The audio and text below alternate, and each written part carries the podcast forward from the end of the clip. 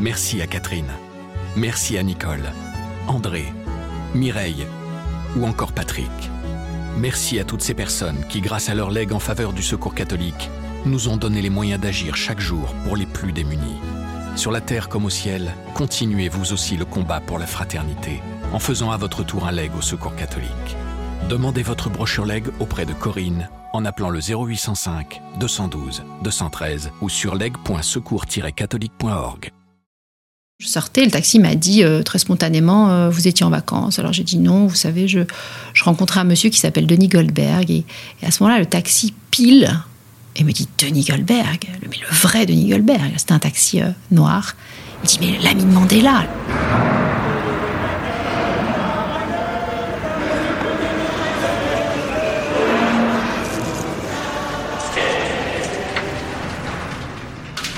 Opposant de la première heure à l'apartheid, Denis Goldberg est sud-africain, il est blanc et il a été condamné à la prison à vie aux côtés de Nelson Mandela en 1964. Marie Boéton est journaliste au service France du quotidien La Croix. Elle l'a rencontré chez lui, au Cap, en Afrique du Sud. Et il lui a expliqué comment il en est arrivé à faire primer ses idéaux sur sa propre vie. Rencontre avec un humaniste radical, symbole de résistance dans son pays. Dans ce podcast, un journaliste de la Croix raconte les coulisses d'un reportage, d'un article ou d'une photo, ce qui s'est passé avant, comment il l'a vécu et comment l'histoire se poursuit. L'envers du récit, saison 2, épisode 6. Denis Goldberg, mon combat auprès de Mandela. Je m'appelle Marie Boéton, je suis journaliste au quotidien La Croix depuis une dizaine d'années et je m'occupe de la rubrique justice principalement en France, mais il m'arrive très ponctuellement de traiter de justice internationale. J'ai euh, découvert tout à fait par hasard un homme assez exceptionnel qui s'appelle Denis Goldberg, qui est un Sud-Africain blanc qui a combattu l'apartheid aux côtés de Nelson Mandela et qui, comme lui, a encouru la peine de mort pour son combat et qui finalement, comme lui, a été euh, condamné à la prison à perpétuité au milieu des années 60.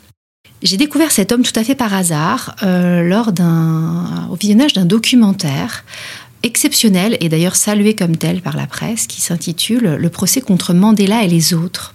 C'est un documentaire qui restitue le procès de Rivona en 1964, qui est un procès historique en Afrique du Sud, qui vraiment a changé l'histoire du pays, lors duquel Nelson Mandela et dix autres coprévenus sont euh, inculpés pour des opérations de sabotage contre le régime de l'apartheid.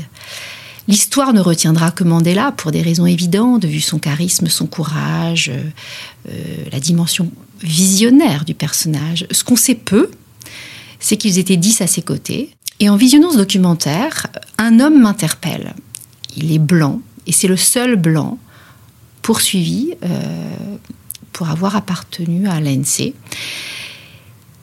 Et dans ce documentaire, c'est vraiment lui qui me qui m'interpelle. Pourquoi? Pour une raison évidente. Je me dis comment, euh, alors qu'on est blanc, c'est un ingénieur issu d'une classe plutôt favorisée, il est marié, il a deux enfants. Qu'est-ce qui fait qu'à un moment donné, au milieu des années 60, son engagement politique, ses valeurs, ses convictions font qu'il risque tout, qu'il risque la vie, puisqu'on leur prédit le matin même du verdict, a priori la condamnation à mort, Qu'est-ce qui fait qu'à ce moment-là, il décide de placer son idéal, sa conception de la liberté, de l'égalité entre les hommes au-dessus de sa vie?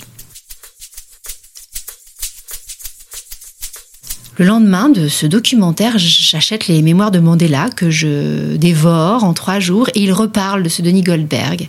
Ça m'interpelle, il en parle de manière euh, extrêmement touchante en disant que il était euh, infiniment et définitivement optimiste, même dans les pires moments, qu'il avait un humour incroyable, euh, au moment où, a priori, la situation s'y prêtait le moins. Et je me dis, en refermant les mémoires de Mandela, il faut rencontrer ce type.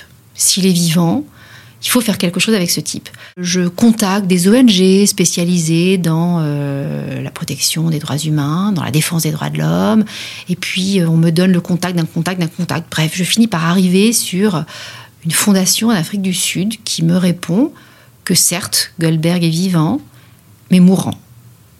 Cancer du poumon, phase terminale. Donc je me dis, on a très peu de temps. Je décide d'en parler à ma rédactrice en chef, Florence Couret, en lui exposant un petit peu quelle est la trajectoire de cet homme euh, exceptionnel. J'hésite entre un grand entretien, peut-être euh, par Skype, ou alors peut-être aller le rencontrer pour un portrait, euh, mais il vit au Cap, c'est loin. Et ma rédactrice chef me dit très vite, il faut y aller. Il faut y aller, trouve, trouve un billet d'avion et vas-y, dès que tu peux, tu y vas. Dans les jours qui suivent, je, pars au Cap. Je m'arrête par Francfort, c'était pas prévu, puis Dubaï au milieu de la nuit, puis j'arrive au Cap. Et là, son assistante, l'assistante de Goldberg, me dit euh, Vous pouvez le voir, mais peu, vous savez, il est, il est intubé, il est parfois alité. Euh.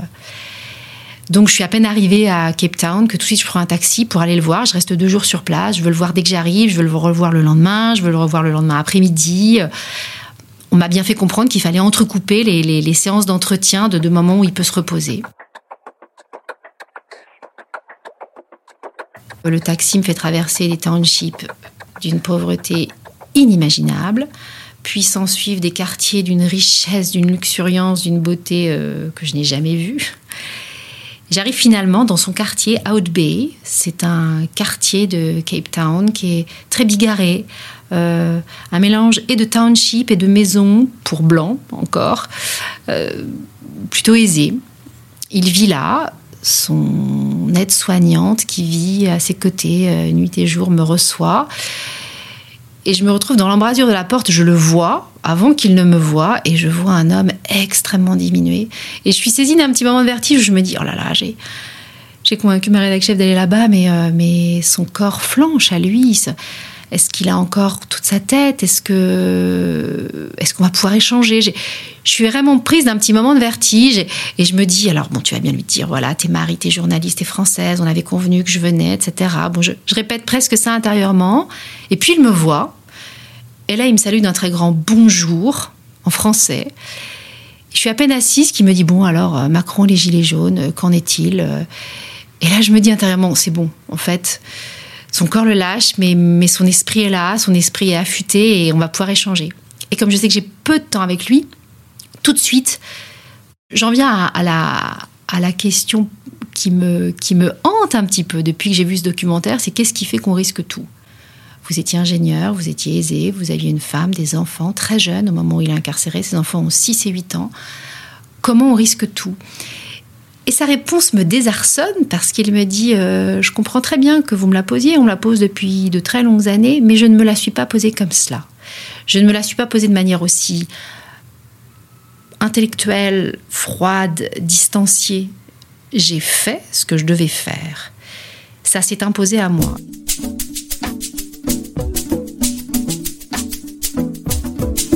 Sa réponse à la fois m'interpelle. Moi, j'ai fait de la philo, alors je repense à cette espèce d'impératif catégorique kantien. Quoi. J'ai fait parce qu'il fallait faire. J'essaie de, reformuler ma question sous plein d'angles différents, mais il n'y a rien à faire. Il me répond ça. Je, devais. on ne peut pas être libre dans une société où les autres ne le sont pas. Euh, euh, il reprend cette idée de Mandela très belle, selon laquelle les opprimés, les oppresseurs euh, perdent tous les deux leur dignité dans un régime d'aliénation, de ségrégation, etc. Et me vient à l'esprit d'ailleurs à ce moment-là euh, un entretien qui avait vraiment débuté ma carrière de journaliste et qui m'avait beaucoup marqué d'un paysan dans la Beauce que je devais interviewer parce qu'il avait été juste parmi les nations, donc un homme qui n'était pas juif et qui avait sauvé des juifs pendant la guerre. J'avais dû interviewer et qui ne comprenait même pas le sens de ma question. Pourquoi avez-vous fait cela? Il me disait juste, mais, parce que, il y avait quelque chose de, de tripal, quoi, de, de viscéral, il le fallait. Et là, la réponse de Goldberg euh, me fait repenser à ce paysan de la Beauce, quoi. Il y a une nécessité éthique évidente qui fait que, à ce moment-là, pour lui, s'engager en faveur de l'ANC euh, relevait de, de l'injonction. Ce qui m'a ému en creux, c'est que quand bien même il me tenait ce discours qui était assez théorique au début, c'est qu'il s'est pas du tout caché, euh, il s'est pas du tout, il n'a pas du tout caché toutes les implications qu'avait pu avoir cet engagement, notamment dans sa vie personnelle, quand il y a vraiment un envers de l'héroïsme. L'envers, ça a été pour ses enfants, pour sa femme, euh, de perdre un père, de perdre un mari. Euh, il a fait finalement 22 ans de prison, il est libéré vers la fin de l'apartheid. Sa fille lui dira un jour cette phrase terrible. Euh, tu es un héros, c'est vrai, tu es un héros, mais on n'est pas obligé d'aimer un héros. quand on s'engage comme ça, on ne, fait pas d'enfants, on ne se marie pas. Je trouvais cette phrase bouleversante. On voit très bien ce qu'elle veut dire. Un héros, on, on l'encense, on le, on le euh, porte au pinacle, on le vénère, mais c'est pas le papa qui est là et qui tous les soirs euh, va lire l'histoire et, va vous protéger. Quand il retrouve ses enfants après 22 ans de détention, ce sont des adultes qui ont eux-mêmes déjà des enfants. Donc il s'est confié là-dessus, sur ce qu'avait impliqué cet engagement euh, pour les siens. Il ne s'en est pas caché.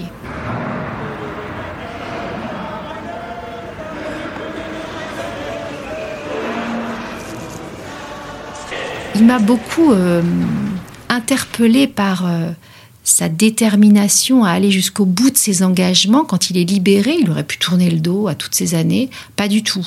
Il décide de, euh, de militer. Il fait le tour des capitales au niveau mondial, de militer pour qu'on libère les autres, et notamment Mandela. Et Mandela est libéré euh, quelques années après lui. Il m'a parlé de leur très belle relation. Mandela, on a un peu l'image d'une icône. Il m'a révélé combien il pouvait y avoir un lien euh, affectif très fort, presque un peu filial. C'était le cadet du, procès. Les autres l'appelaient... Euh, l'appelait un peu le, le bébé parce qu'il n'avait que 30 ans au moment du procès, tous les autres avaient 15 ou 20 ans de plus. Mandela avait 15 ans de plus que lui, il l'appelait toujours boy.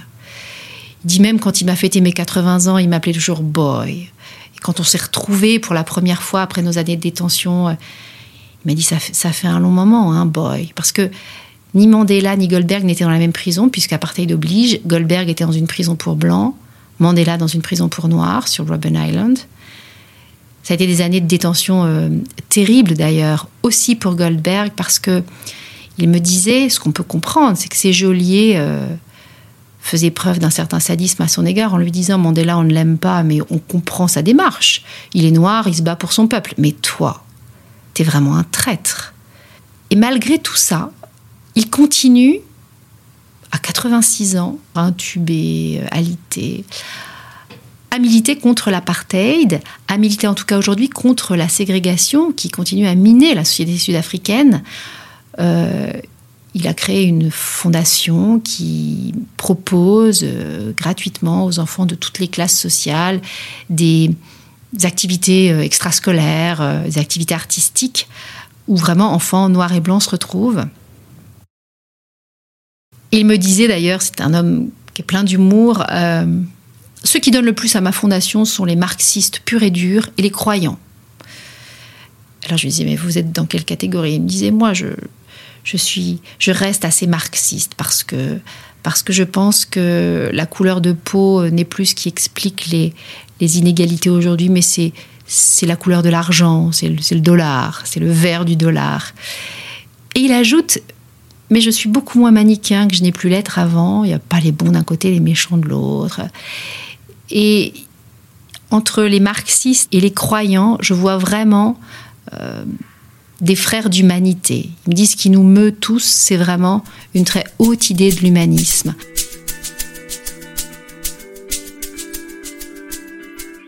Il m'a expliqué avoir été euh, assez bouleversé par un discours de Desmond Tutu euh, mettant en avant un mot en langue africaine bantou qui se dit Ubuntu et qui, euh, si on le traduit, veut dire j'existe au travers des autres, j'existe parce que les autres existent. Et il me dit voilà, c'est ça au fond qui me meut aujourd'hui, c'est cet humanisme qui transcende euh, nos convictions ou nos, engagements. En le quittant, j'étais euh, très, hum, j'étais très émue sans lui montrer, bien sûr, en me disant, je, vois bien que je suis face à quelqu'un qui a une trajectoire absolument hors du commun, que je ne reverrai jamais. Il a quelques semaines, au mieux quelques mois à vivre. Euh, j'ai rarement autant eu en tant que journaliste le sentiment de jouer un rôle de transmission. j'ai été à l'autre bout du monde voir cet homme qui, est en fin de vie et qui a juste de par ses valeurs, de par son discours, euh, quelque chose potentiellement à tous nous transmettre. Et, j'ai eu l'impression de jouer un petit rôle dans cette transmission, comme je l'ai rarement senti euh, journalistiquement. Il m'a donc accordé euh, de fait un jour et demi d'entretien. je suis vite repartie à l'aéroport. un taxi m'a m'a pris chez lui sans savoir de quelle maison je sortais. Le taxi m'a dit euh, très spontanément euh, Vous étiez en vacances Alors j'ai dit non, vous savez, je, je rencontrais un monsieur qui s'appelle Denis Goldberg. Et, à ce moment-là, le taxi pile et me dit Denis Goldberg, mais le vrai Denis Goldberg. C'était un taxi euh, noir. Il me dit Mais l'ami de Mandela, le, type qui a eu un courage fou. Alors je dis Oui, oui, oui. Vous, le connaissez. Alors il m'explique qu'il y a une quinzaine d'années, ce, taxi donc était cuisinier dans un grand resto et qu'un soir, leur manager leur dit Demain midi, Mandela vient manger. Alors c'est l'affolement général. Et le lendemain midi, ils voient Mandela arriver. Et ils demandent à leur manager s'ils peuvent aller le saluer, ce qui est le cas. Ils vont faire une accolade chacun à Mandela. Mandela se prête visiblement euh, au jeu. Et Mandela euh, déjeunait avec Goldberg. Il dit à, cette petite dizaine de cuisiniers euh, Vous savez qui je mange là Avec Denis Goldberg. Voilà, voilà quels ont été ses engagements. Il a, il a combattu avec moi. Il a il a failli être condamné à mort avec moi. Il a été condamné à la perpétuité avec moi. Et alors là, euh, ce petit groupe de, cuisiniers euh, va saluer Goldberg, euh, épaté, demande à lui faire une accolade aussi. Bon, et donc ce taxi me raconte ça. Et puis il ne me dit plus rien. Le temps du trajet, il, me lâche à l'aéroport. Et là, il ajoute une phrase. Il me dit, vous savez, Goldberg, Mandela, c'est pas comparable. Mandela euh, pour nous, c'est une icône. Ça a été un, chef d'État très visionnaire. Sans lui, notre nation aurait sans doute implosé. Donc Mandela, c'est une légende. Mais Goldberg, c'est un héros. Souvent, derrière les légendes, il y a des héros. Et je trouvais que c'était un résumé saisissant de l'homme que je venais de rencontrer. Au fond, je pense que ce qui m'a mu dans, le désir de faire le portrait de cet homme euh, en tout point exceptionnel, c'était pas tant de, lui rendre les honneurs euh, que l'histoire ne lui aurait pas rendus. C'est vrai que les dix qui sont condamnés au procès de Rivona ont été oubliés de l'histoire au profit de Mandela qui les a tous éclipsés.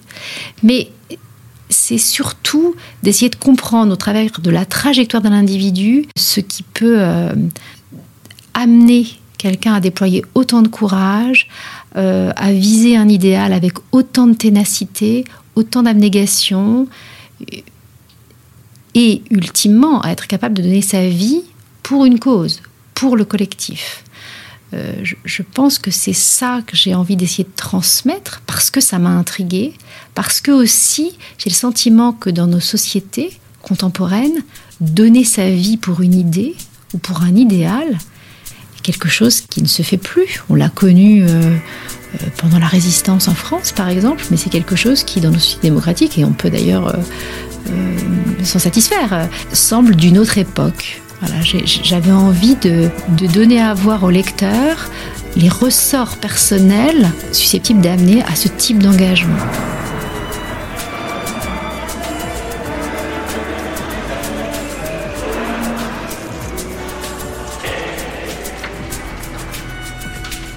La rencontre de Marie Boéton avec Denis Goldberg est à retrouver sur le site et l'appli La Croix. Les liens sont dans le texte de description qui accompagne ce podcast. L'envers du récit est une série originale du quotidien La Croix. Chaque mercredi, un nouvel épisode est à écouter sur toutes les plateformes de podcast. En tant qu'abonné La Croix, vous pouvez écouter dès maintenant et sans attendre tous les épisodes de la saison 2 sur l'application et le site La Croix. Vous retrouverez aussi ceux de la saison 1.